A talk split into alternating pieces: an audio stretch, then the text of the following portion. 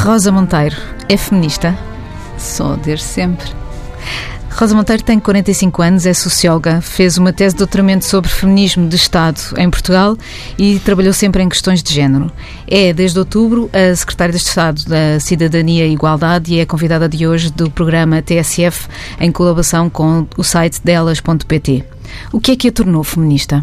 Uh, o que me tornou feminista foi, mesmo antes de associar as minhas preocupações uh, como jovem uh, à palavra feminismo ou feminismos, desde sempre a constatação da desigualdade em que vivíamos raparigas e mulheres. eu sempre vivi, portanto, em Coimbra e no meio entre o urbano e o rural. E em todos ah, esses uh, meios? em todos esses meios, uh, a percepção era realmente das desigualdades persistentes, muito que era ao nível uh, das oportunidades que as raparigas tinham, das maiores limitações e controle, por exemplo, nas relações, à sexualidade das raparigas, o sair à noite, e portanto começou muito desta, desta percepção de diferenças realmente naquilo que eram as as oportunidades até de uma vida social uh, entre rapazes e raparigas. E já, e já ia longe, e já ia longe o 25 de Abril. E já ia longe o 25 de Abril. Uh, e curiosamente é, é, é, interessante que muitos anos mais tarde, já enquanto profissional, e eu apesar de ser professora e investigadora, sempre gostei muito de uh, ter um pezinho no terreno e, portanto, sempre trabalhei muito coordenando ou mesmo desenvolvendo projetos na área do desenvolvimento, da promoção da igualdade entre mulheres e homens. E tive um projeto uma vez eh, muito interessante a norte, mesmo no norte do distrito de Viseu. Um, e constatei, uh, portanto, isto em 2000 uh, uma semelhança incrível com aquilo que eu tinha vivenciado de alguma maneira ou tinha uh, percepcionado uh, nos anos de juventude uh, de uma forma ainda mais radical. Nós tínhamos um projeto de desenvolvimento para mulheres uh, no meio rural, um, era no Conselho de Armamar, que eu também na altura desconheci, mas portanto eu coordenava cientificamente o projeto e acompanhava muito de perto a equipa que estava no terreno. E, e nós tínhamos uma ação uh, de formação para mulheres, para as desempregadas e portanto sem que não trabalhavam, uh, para as capacitar para uh, no fundo o trabalho e, e, e uma maior participação na vida social e uh, económica. E, uh, para meu espanto, nós abrimos, portanto, a equipa técnica abriu uh, aquela, aquela oferta de formação, que tinha um conjunto de apoios associados diretamente para as mulheres, e para nosso espanto e para espanto das jovens técnicas, não havia inscrições, sendo que havia um diagnóstico da absoluta havia necessidade desemprego, do desemprego, etc. e eu disse, bom, temos saído do gabinete, a assistência do gabinete, ir à comunidade, perceber o que é que se está a passar e falar diretamente com as mulheres e procurar. Uh, e assim se fez. E, e o que é que se estava a passar? Estava-se a passar que as mulheres não tinham autorização dos maridos e dos pais uh, para, irem, para irem frequentar a formação. Uh, naquela comunidade, posso dizer-lhe que um, depois nos relatavam que as mulheres eram mal vistas se fossem ao café. Uh, e isso para as jovens técnicas foi um choque e para mim também. Uh, o, aquelas raparigas e mulheres não poderem ir ao café e como que tivemos de fazer um trabalho também com as famílias uh, para que elas pudessem ir à formação. Foi até hoje, se calhar, uma das experiências de intervenção mais gratificantes que tive, pela constatação daquilo que é a diversidade da situação das mulheres neste país. Uh, e, esta, e por isso é que nós, por exemplo, hoje, uh, na nossa estratégia para a igualdade e não discriminação e no plano, temos esta perspectiva de reconhecer que isto do coletivo de mulheres não existe. Ou seja, uh, não existe a categoria mulher ou mulheres. Existe uma diversidade de mulheres uh, de várias idades, que têm necessidades específicas ao longo do seu ciclo de vida, uh, sejam jovens, raparigas, uh, de etnia cigana, sejam mulheres entrar no mercado de trabalho, sejam uh, mulheres de meia idosa com os problemas uh, decorrentes do terem de tratar dos filhos e também já uh, mulheres da minha idade e um pouco mais velhas terem de tratar dos seus pais e familiares dependentes, seja mulheres mais velhas e idosas. Portanto, esta diversidade é qualquer coisa que as políticas públicas, os programas de intervenção e os projetos de intervenção nestes domínios têm de o dar conta. O que torna as coisas bastante complexas. complexas. O que é que o Estado, de facto, pode fazer numa questão que, como, como revela esse exemplo que, de que falou, é tão. começa tanto em casa? O que o Estado pode fazer, o Estado pode fazer sempre muito uh, e o Estado tem feito muito uh, no sentido em que, desde logo, o Estado deve integrar esta matéria de uma forma séria e responsável. E nós temos um caminho de políticas de igualdade um, que é quase uh, nasceu uh, quase em simultâneo com a nossa democracia, uh, mas isso não chega.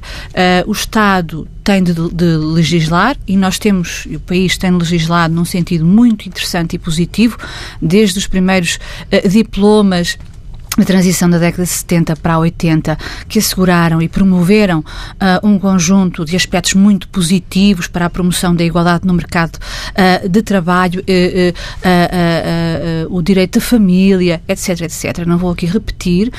até avanços significativos com planos, com diplomas já em 2006, 2007, as questões do aborto, as questões da paridade na política. São sinais muito importantes. As revisões constitucionais que foram acrescentando aberturas a que estas inovações legislativas acontecessem. Mas temos de ir além disso. A matéria da educação é, é fundamental uh, e decisiva. Já, uh, já vamos, já vamos ah. falar sobre isso. uh, Queria lhe perguntar, uma pessoa que desde sempre, como disse, tem essas preocupações na sua própria vida, na sua própria carreira, e depois chega a um cargo destes, uhum. qual é que espera que seja, no final deste mandato, o que esteja diferente por causa da sua atuação? Nós temos de ter uma preocupação, de facto, com os impactos, uh, por um lado. Uh, reconhecendo, reconhecendo que estas mudanças, nada se muda por decreto, é já um lugar comum uh, e estas questões das mudanças das representações sociais ou das mentalidades, como, como se costuma dizer, também uh, não são rápidas. nós temos de combater estereótipos, nós temos de mudar as culturas e, portanto, isto leva décadas e, e há riscos de retrocesso permanente. O legislador tem a obrigação de ser inovador. Pergunto-lhe isto porque estamos à espera já há algum tempo de algumas eh, inovações, algumas medidas legislativas, nomeadamente a, eh, a que foi falada mais recentemente, a questão da administração pública e da paridade nos lugares de desfia na administração pública, que ainda estamos à espera de uma lei concreta.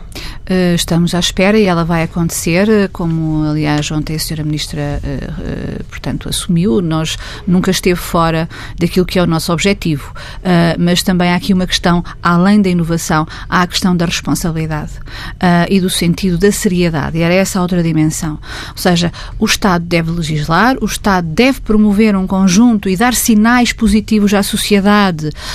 os decretos são importantes não só porque eles estabelecem um enquadramento legal, mas porque eles também indicam mudanças e transformação social necessária e eles legitimam depois, a partir daí, um conjunto de, transformação, de transformações.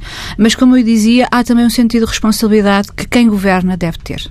Uh, e o reconhecimento disto que eu estava a dizer, estas, estas mudanças têm de ser induzidas de forma rápida e isso a legislação, uh, aquilo que e a mensagem que uh, quem governa vai transmitindo, mas depois tem de ser acompanhada por um trabalho muito sério e qualificado. E, portanto, legislar à, à pressa não é? Legislar sem ouvir todos os setores, uh, legislar por impulso, uh, sabemos que não é que não é o melhor. nem nesta, uh, nem nas restantes matérias, essa é uma preocupação de resto deste governo, que é legislar melhor. Então, o que é que nós podemos esperar desta lei da paridade dos órgãos que a senhora secretária de Estado já disse que vai ser provavelmente aprovada até ao final do primeiro trimestre deste ano? concretamente, o que é que esta lei vai preconizar? Esta lei vai preconizar alterações na forma como uh, ou melhor, o objetivo é uh, conseguirmos uh, aumentar, portanto, a participação de mulheres uh, nos, nos, nos, órgãos da administração pública direta e indireta do Estado. E, portanto, estamos precisamente a produzir e, e, a conceber um conjunto de articulado que nos permita, nunca de uma forma linear, porque, como disse há pouco, estas são matérias muito complexas, mas que nos permita efetivamente concretizar um, esse, grande, esse grande objetivo, reconhecendo a, a diversidade uh, uh, de cada área. Não é? Há uma lei relativamente semelhante para o setor privado que já está em vigor uh, e que refere que na gestão das empresas privadas cotadas no PSI 20 tem que haver 30% de mulheres nos cargos de administração. Como é que está uh, correr a aplicação desta lei? Reunimos muito, há muito pouco tempo, mais uma vez, eh, com a CMVM, com, com a sua eh, responsável, e uh, aquilo que nos foi transmitido foi um sinal muito positivo uh, naquilo que é o empenhamento das empresas e do reconhecimento das empresas que têm de, de facto, cumprir, uh, cumprir esta lei. Portanto, estamos muito otimistas nessa matéria, obviamente reconhecendo as dificuldades que algumas expressam. Mas quais, quais dificuldades? Nós não queríamos criarmos, especialmente na banca, uh, uh, fala-se de alguma dificuldade de encontrar mulheres um, e, e é real ou parece que é de requisitos Parece que é uma, uma, uma vamos, dificuldade real ou que Nós não é vamos apenas... desconsiderar as dificuldades que nos são transmitidas por organismos que temos, obviamente, com toda, como sérios, evidentemente, e, e eu acho que estes são progressos e são aquisições civilizacionais que, que vão sendo partilhadas. Uh, agora é importante também reconhecer se dificuldades existem. A questão é que o próprio Banco Central Europeu impõe como critério também. Um, nestas matérias uh, experiência. Mas depois temos aqui num, numa pescadinha de rabo na boca. É que se não uh, promovermos as mulheres, se não lhes dermos a oportunidade, elas nunca terão a experiência para cumprir esse outro critério. Portanto, nós temos de uh, alterar para que, de facto, esses obstáculos. É o, se... é o caso que acontece, por exemplo, com a dificuldade na administração pública também. Ou seja, as leis gerais não favorecem, as normas não são leis, mas as normas gerais não favorecem a escolha de mulheres. No caso dos bancos, são, são normas de de, de, de instituições eh, internacionais, exatamente, que, que, que, exigem essa, essa, essa, essa experiência quando as pessoas não a têm. No caso da CRESAP, ela também teve que ser alterada para que uh, uh, as mulheres pudessem aceder a, a cargos nesses, nesses boards do Estado. Uh, neste momento não foi alterada, não é? Nós, uh, esse processo da, da CRESAP é um processo que corre uh, em paralelo e, portanto, mas como dizia, este é um processo muito complexo. Como vê, não é só definirmos a partir de dia X tem de ter, temos de ter 40% de mulheres, tem de se compreender a execuibilidade e, as possibilidades, porque senão um, acaba por ser, e aí sim estaríamos a ter uma atitude quase que propagandística sem respeitar as condições necessárias para que a mudança que queremos seja possível e seja efetiva. E, portanto, acho que há um princípio de responsabilidade que tem de ser aqui, uh, que tem de estar permanentemente presente da parte de quem governa. Uh, independentemente, é óbvio, de um sinal positivo, uh, o sinal da mudança que temos de manter permanentemente. Agora, estudando as condições e fazendo, digamos assim, aquilo que tem de ser feito da melhor maneira. A senhora Secretária de Estado da Cidadania e da Igualdade Rosa Monteiro disse-nos que há um, condicionamentos, não há mulheres eh, suficientes para acederem aos boards nos, no setor privado, pelo menos é esse o reflexo que, que, que, lhe dão da lei. A pergunta que eu queria fazer é se é por isso que a 3 de novembro o Conselho de Ministros aprovou uma proposta de lei para pôr um ponto final às desigualdades salariais. Ou seja, estão a legislar, por um lado, uh, por cima e, por outro lado, para o acesso à profissão e o acesso aos mesmos, às mesmas condições? Há pouco na questão do que é que os governantes e as governantes devem fazer, uh, é importante referir o, o, seguinte: estas são problemáticas e a persistência de, de, das desigualdades ou uh, aquilo que são por vezes, aspectos mais visíveis das desigualdades e a, a, a inexistência de mulheres em cargos ou a sua reduzida presença em cargos de chefia em muitos setores é um aspecto muito visível uh, da, da, desigualdade. Também as desigualdades salariais ou discriminação salarial é um aspecto muito visível. Agora, estes aspectos nunca estão isolados. Estes problemas nunca são problemas, ou estas problemáticas nunca são problemáticas, uh, digamos assim, lineares, uh, que possamos colocar em gavetas. E, portanto, a missão de quem governa é perceber que a intervenção para a igualdade tem de ser, um, digamos assim, multidimensional. Temos de entrar por vários, por vários, em, em vários caminhos. Temos de seguir em vários caminhos e atacar os problemas também naquilo que são as suas causas. Uh, e por isso é que este governo apresentou, uh, logo no seu início, e o, e o, e o anterior ministro que tutelava esta área uh, uh, assim o fez, uh, a agenda para a igualdade no mercado de trabalho e nas empresas. Uma agenda que era exatamente complexa. Porquê? Porque nós sabemos que se mexermos, por exemplo, e se alterarmos, se conseguirmos combater o facto das mulheres irem mais para um tipo de profissões e os homens mais para outro tipo de profissões, depois tem impacto na desigualdade salarial uh, de que são mais vítimas as mulheres. Portanto, eu nunca posso combater as discriminações ou desigualdade salarial apenas legislando no sentido de que, ou dizendo, como já temos na nossa legislação há décadas, para trabalho igual ou de valor igual, salário igual. Se fosse assim era muito fácil e por isso é que nós nunca chegámos uh, de forma rápida a resultados, uh, digamos assim, satisfatórios. Portanto, um, a complexidade das intervenções, a multidimensionalidade das dimensões obriga-nos a permanentemente pensarmos e criarmos formas de intervenção que vão uh, eliminando os vários níveis, os vários, uh, as várias dimensões desta desigualdade. Houve o exemplo, por exemplo, da, da, do, do, de um projeto que criámos o ano passado, o Engenheiras por um Dia eh, de que eu gosto particularmente, acho que é uma ideia muito feliz e responde a, uma, a um problema muito concreto. Ainda ontem uh, saíram notícias a nível internacional sobre essa matéria, que é a reduzida presença de mulheres no setor das tecnologias e das engenharias. Ora, desde logo, isso tem vários problemas. Tem o problema de que o futuro é tecnológico e é digital e as mulheres têm de estar nesse futuro. Aliás, essa é também uma área que temos muito presente pela primeira vez no nosso plano para a igualdade e na nossa estratégia. Um, e isso tem problemas porque, de facto, são os setores, são os setores também mais bem pagos certo? certo? Portanto, logo aí, nós, se combatermos esse tipo de segregação, chama-se assim, portanto, esta divisão, esta ida de mulheres uh, para umas profissões mais do cuidado, educação, saúde, serviços sociais, ação social, uh, e os homens mais para as engenharias, eh, para as economias, etc, eh, etc, nós estamos a eliminar na base um problema que depois vai ter consequências negativas e que vai resultar nas tais eh, disparidades. Mas, portanto, o Engenheiros por um Dia, o que também pretende, apesar de ter esta designação, porque ele nasceu de uma conversa minha com a, professora Palmira Silva do Instituto Superior Técnico e este problema que nós temos ao nível mundial, ao nível da Europa e ao nível do nosso país. Até não estamos assim tão mal colocados. Não estamos mal colocados, mas quando uh, englobamos a STEM, que é uma sigla que corresponde às ciências, tecnologias, engenharias e matemáticas. Onde é que, nós, onde é que Portugal está, está bem? Isso distingue dos restantes países. Na participação de mulheres nas ciências e uh, matemática. Quando vamos atender às tecnologias e engenharias, estamos muito mal. Como é que explica que um setor tão novo como são as novas tecnologias uh, haja outra vez tanta disparidade salarial entre homens e mulheres? Na, no setor. Porque do setor das tecnologias, Sim. porque de facto, e, nós não, e, não é só o problema da, da disparidade salarial, é o dropout, ou seja, o facto das mulheres saírem muito destas profissões, porque são universos muito masculinizados. Não é?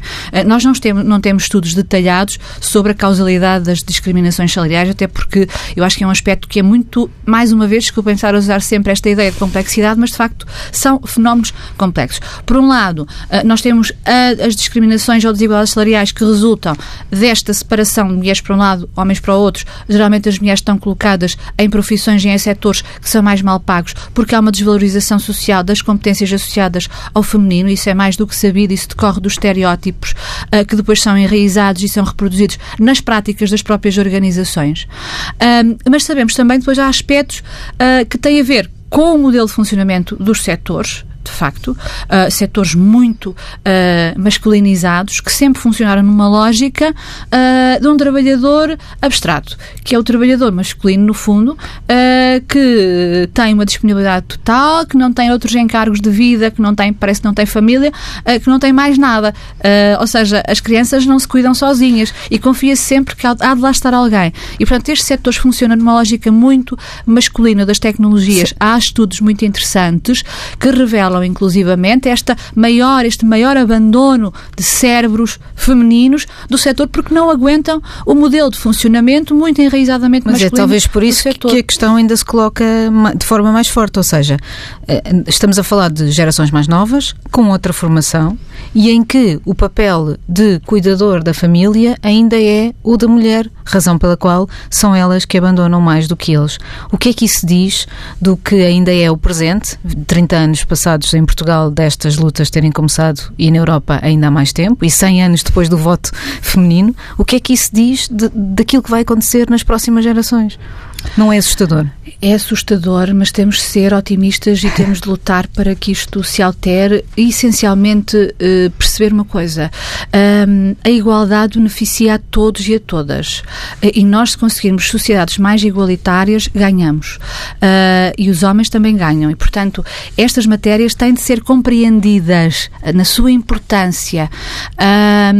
Mas isso também nos diz que uh, há uma expressão que eu costumo utilizar, roubada da Virginia Ferreira, grande amiga, que é isto bem na água que se bebe. Uh, nós somos muito inconscientes relativamente à reprodução destas ideias e destes papéis sexuais.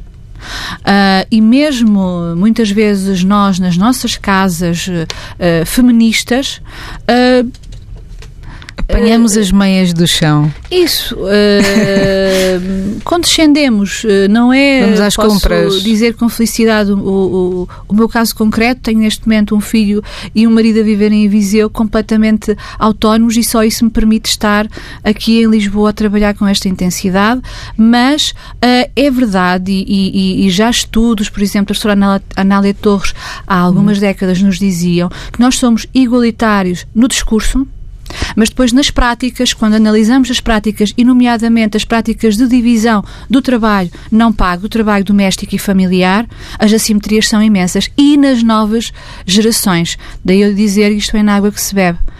Um, a profusão de estereótipos com que nos confrontamos diariamente e muito subtis, não é? Esta transmissão de ideias do que é ser homem e do que é ser mulher, do que é que são uh, tarefas femininas, do que é que são tarefas uh, masculinas, uh, entra, entra-nos e entranha-se muito facilmente. Porque e não... é difícil combater, claro. depois acusam-nos de ataques à liberdade de expressão. Porque, na verdade, quem precisa de mudar não são as mulheres, são os homens. As mulheres também precisam mudar. Precisamos todos mudar. Eu acho que essa é uma ideia.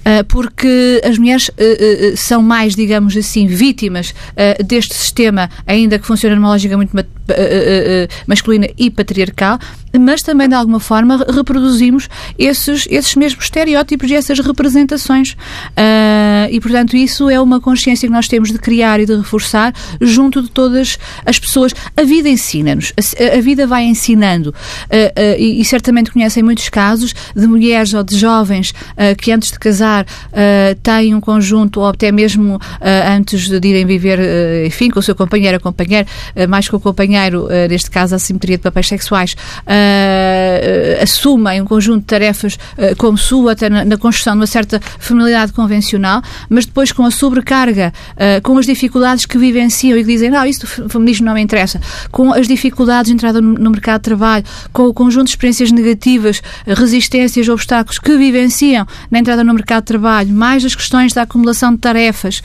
da sobrecarga, de terem de fazer, comecem a, começam a perceber-se de que esta igualdade não é uma abstração de que isto do feminismo, dos feminismos, não são umas lutas abstratas de um conjunto uh, de mulheres, uh, uh, por vezes até mal resolvidas. Não, são questões da vida.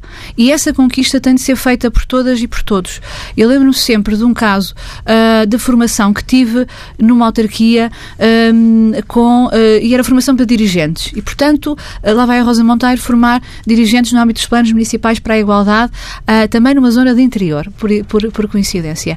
E era formação de dirigentes e nada, uh, não, não, não pensei, quer dizer, não, não, não, estudei, não fiz trabalho de casa no sentido de perceber quem, são, quem, quem eram as pessoas que iam estar à minha frente uh, de forma completa. E entram, entram dirigentes que eram senhores dirigentes, realmente uh, com cargos de desfia na autarquia, mas que eram calceteiros, carpinteiros, portanto, eletricistas, dessas profissões e dessas, desses setores muito masculinizados e pessoas com uma média, com uma média etária de 50 anos. Uh, e quando entraram na sala, eu disse, cá temos um desafio. Uh, como traduzir, como transmitir uh, estas questões da igualdade, que para eles era uma coisa quase que os tinham obrigado a ir ouvir e que associavam às mulheres, isto são problemas das mulheres.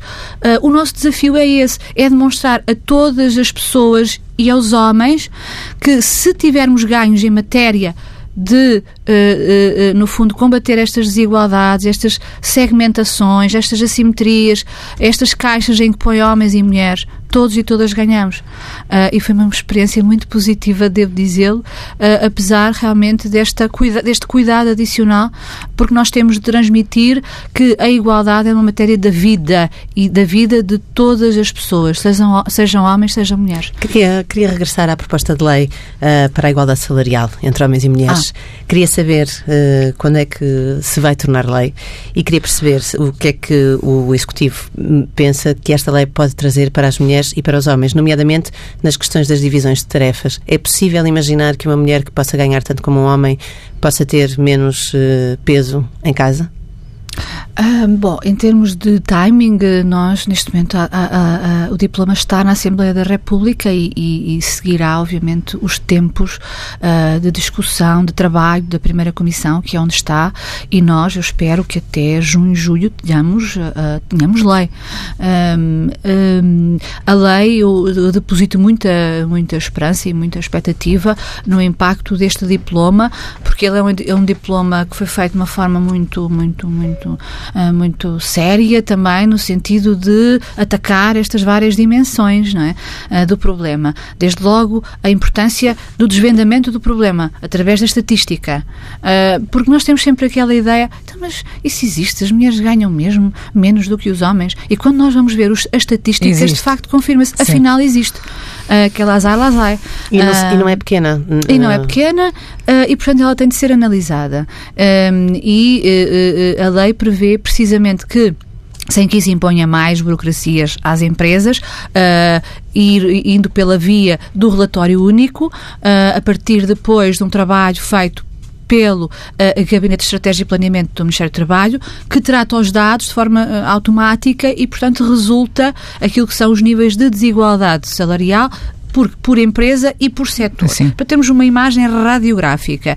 E depois eh, segue-se uma fase em que a ACT é notificada para, eh, no fundo, ou é informada para notificar as empresas. E para quê? Porque pode haver desigualdades que sejam justificadas, justificadas. que sejam plenamente justificadas, mas para analisar em detalhe. E é este grau de detalhe que nós te, pretendemos com este diploma. Um, nós temos em Portugal uma experiência muito interessante do setor do calçado e fomos buscar precisamente aí, com um conjunto de reuniões que, que mantivemos e que continuo a manter com este sindicato deste setor que fizeram um trabalho de estudo, uh, portanto, das, do sistema de classificações, de avaliação de funções. Nós sabemos que é aí que entra o enviesamento na avaliação daquilo que fazem as mulheres ou daquilo que se consideram claro. competências mais femininas, que geralmente são mais desvalorizadas, e competências mais masculinas, que, que geralmente são mais uh, valorizadas. E, portanto, esse, esse, esses sistemas de avaliação uh, dos sistemas de classificação dos postos de trabalho ou das funções estão previstos no nosso diploma e, portanto, todas as empresas terão de os desenvolver, no fundo, globalmente. E depois a questão da transparência uh, salarial e do direito do trabalhador ou da, da, da trabalhadora dirigir-se à Comissão para a Igualdade no Trabalho e no Emprego uh, solicitando parecer caso se, se sinta uh, discriminada. E, portanto, também é importante nós divulgarmos estes instrumentos que as pessoas dispõem. Esta Comissão para, uh, para a Igualdade no Trabalho e no Emprego, que existe desde 80, é um auxiliar importantíssimo. Todos os trabalhadores, todas as trabalhadoras portuguesas, e, e, e nem toda a gente uh, o conhece, é importante divulgar em situações de discriminação no trabalho em razão do sexo. Em todo o caso, com o setor do calçado, como os contratos coletivos eh, de trabalho funcionam, um, parece-nos mais uh, fácil a aplicabilidade de uma lei como esta. O que é que acontece quando nós vivemos, eh, na maioria dos setores, o mercado de trabalho desregulado, o valor individual do empregado sobrepõe-se ao valor do coletivo? Como é que é possível trans transformar uh, tudo isto numa forma mais transparente de, de, de políticas salariais?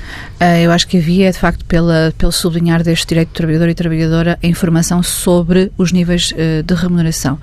a Alemanha foi por essa via, nós também neste, neste diploma e, por exemplo, eu acho que nós temos de desenvolver muitas competências de negociação salarial das pessoas. Uhum. Parece que é um tema, por vezes, tabu. É, não, é um tema tabu e, sobretudo em Portugal, onde a relação com o dinheiro nunca é pública. Exatamente. E, portanto, eu acho isso fundamental. Uh, nós temos previsto um, um, um trabalho no, na, no, âmbito do plano e da estratégia, um trabalho com o IFP, uh, no sentido de que naquilo que são as articulações e a preparação das pessoas que os técnicos e técnicas de emprego fazem para a procura de emprego uh, junto das pessoas desempregadas, que se trabalhe precisamente essa dimensão da negociação salarial como competência. Uh, e se calhar temos de avançar também para consciencializar mais, uh, mesmo na formação, por exemplo, nas universidades, as pessoas, que esta é uma dimensão perfeitamente normal de uma negociação quando eu vou procurar um emprego, quando eu vou a uma entrevista de emprego. Por outro lado, o conhecimento daquilo que é o salário mínimo numa determinada área e setor setor é fundamental para eu conseguir uh, comparar e parametrizar relativamente a, a, a, ao setor. Sente que esta já não é uma questão de direita e esquerda? Eu acho que é. Uh, eu não gosto de colocar em termos de, de bandeira, uh, são questões de direitos humanos. Agora, a verdade é que nós, em Portugal, as grandes evoluções e avanços, uh, sou suspeita porque fiz uma tese de doutoramento onde uma das dimensões que estudei foi precisamente essa. Os grandes avanços, os grandes saltos legislativos foi com governos do Partido Socialista uh, e foi por, por, por, por impulso, uh, portanto, do Partido Socialista um, e, portanto, outro, outro, outro exemplo do Bloco de Esquerda, a questão uh, da proposta da, da violência doméstica passar a crime público, ou seja, grandes avanços, as questões do aborto. E temos, infelizmente, casos de retrocesso, como aconteceu no anterior governo, um, em termos precisamente da legislação do aborto, uh, e vamos tendo uh, sinais uh, pouco positivos naquilo que foi um contexto de medidas de austeridade que penalizaram muito e puseram muito por terra evoluções positivas no domínio da igualdade de mulheres e homens, e, igualdade real. os nossos indicadores decaíram e, portanto, mas eu penso que na direita e na esquerda há pessoas uh, que são uh, bastante uh, favoráveis e ah. progressistas em matérias de direitos humanos e das questões da igualdade, e isso nós temos de ressalvar. Acha que o facto de esta questão estar a tornar-se um pouco uma moda pode fazer com que seja mais universal ou pode, pelo contrário, prejudicá-la e torná-la mais fútil ou, ou menos real? Uhum. Uh, eu não sei se é uma moda, eu acho que. Um, o ano passado a é palavra é feminismo popular. foi a palavra do ano para Exatamente. o dicionário Webster. Exatamente, eu ficaria muito tranquila se, uh, a par dessa moda e a par desta mediatização toda, uh, se realmente houvesse um trabalho de literacia, de informação sobre o que é que são estas, estas, estas exigências e este, estes desafios da igualdade. Um, de facto, acenar apenas enquanto bandeira uh, pode ser pernicioso porque até o podemos vir a associar algumas questões de futilidade, bom, porque esses assuntos. Uh, mas eu penso que é muito positivo este movimento global. Este movimento global é muito positivo porque ele chama a atenção para problemas que muitos deles eram e estavam associados quase a áreas tabu. agora, é óbvio que geram controvérsia. são reivindicações, são ativismos fabulosos, mas que atacam o status quo. Uh, atacam certezas enraizadas uh, em muitas pessoas. Uh, e então é por isso que eu digo, temos de acompanhar estes ativismos uh, de uma, numa lógica de informar também. Informar o que é que se pretende, uh, apresentar dados, uh, revelar e desvendar as várias manifestações da desigualdade e da discriminação, para assim criar empatia pela causa, que é uma causa que tem de ser de todas as, uh, as pessoas, mas eu penso que todos estes movimentos uh, e todas as modas fossem estas, uh, todas as modas fossem a defesa dos direitos humanos em matéria de igualdade de mulheres e homens, porque realmente estaríamos no bom caminho. Temos, temos de estar conscientes que não obstante, hoje em dia, estes assuntos serem muito mediáticos, também o são pelos ataques que são feitos a certas reivindicações. E lembremos-nos das várias acusações quando queremos um, atacar aquilo que é o, a parte invisível do iceberg, as raízes do problema, a questão dos estereótipos, a forma como educamos as crianças. Desde bebê e as metemos numa caixa azul e numa caixa cor-de-rosa. E a forma como somos ridicularizadas na praça pública também pelos mesmos uh, agentes mediáticos uh, com que somos uh, promovidas, digamos, a essa tal a essa tal moda. Mais uma vez é uma questão que requer outra vez a força das mulheres. A força das mulheres e a força dos homens que estão conscientes de que esta luta é uma luta importante. E nós temos muitos e bons aliados também uh, nos homens, porque repare que esta matéria da desigualdade de género também penaliza os homens. Uh, quando nós temos homens que têm dificuldade de uh, beneficiar de um direito básico, que é o direito de utilizar uma licença de paternidade para estar com o seu filho ou sua filha que nasce, Uh, essa é também uma, uma violação do seu direito que tem raízes de género, que tem raízes no mesmo problema que penaliza as mulheres. E, portanto, esta consciência e esta, esta aliança tem de ser global. É por isso que a Estratégia Nacional para a Igualdade e Não Discriminação 2018-2030 tem um enfoque tão grande na educação. A educação é decisiva, mas a educação formal e a educação não formal. Nós temos por um lado, grandes expectativas na Estratégia Nacional de Educação para a Cidadania e todo o movimento de mudança que está a acontecer ao nível das escolas e desta nova abordagem que reconhece que uh, não é pelos métodos tradicionais, apenas métodos pedagógicos tradicionais, que há outras formas de desenvolver competências e há outro perfil uh, de alunos e de alunas pretendido. Uh, mas também é pela educação não formal. Uma coisa que assusta é vermos como é que uma cultura que hoje os jovens seguem muito, que é a cultura dos seus pares, dos videojogos, dos youtubers, etc, etc, um, que, que, que tem a ver com a componente também de educação, mas não formal, não é aquilo que se passa na escola e muitas vezes contraria completamente aquilo que se pretende trans transmitir uh, na escola em termos de cidadania, de direitos humanos. E, portanto, uh, temos de perceber que tudo, se quer tudo como tudo é comunicação, tudo é educação. Ou tudo pode ser uh, também nefasto do ponto de vista das mensagens que vão sendo uh, transmitidas. E, portanto, é preciso ter muita uh, atenção também à forma como os jovens vão reproduzindo, ouvindo e reproduzindo um conjunto de estereótipos, um conjunto de preconceitos, nomeadamente nas questões que depois desembocam em casos de bullying, em casos de violência no namoro. a situação da violência no namoro é bem o exemplo de como é que nós. Um, eu não digo que, que, que a educação esteja ou tenha falhado. Eu acho que a educação tem feito um trabalho decisivo neste país, um, até em termos de, de, de, promoção da mobilidade social e do conferir oportunidades a pessoas que não a teriam tido uh, uh, se não fosse esta massificação da educação.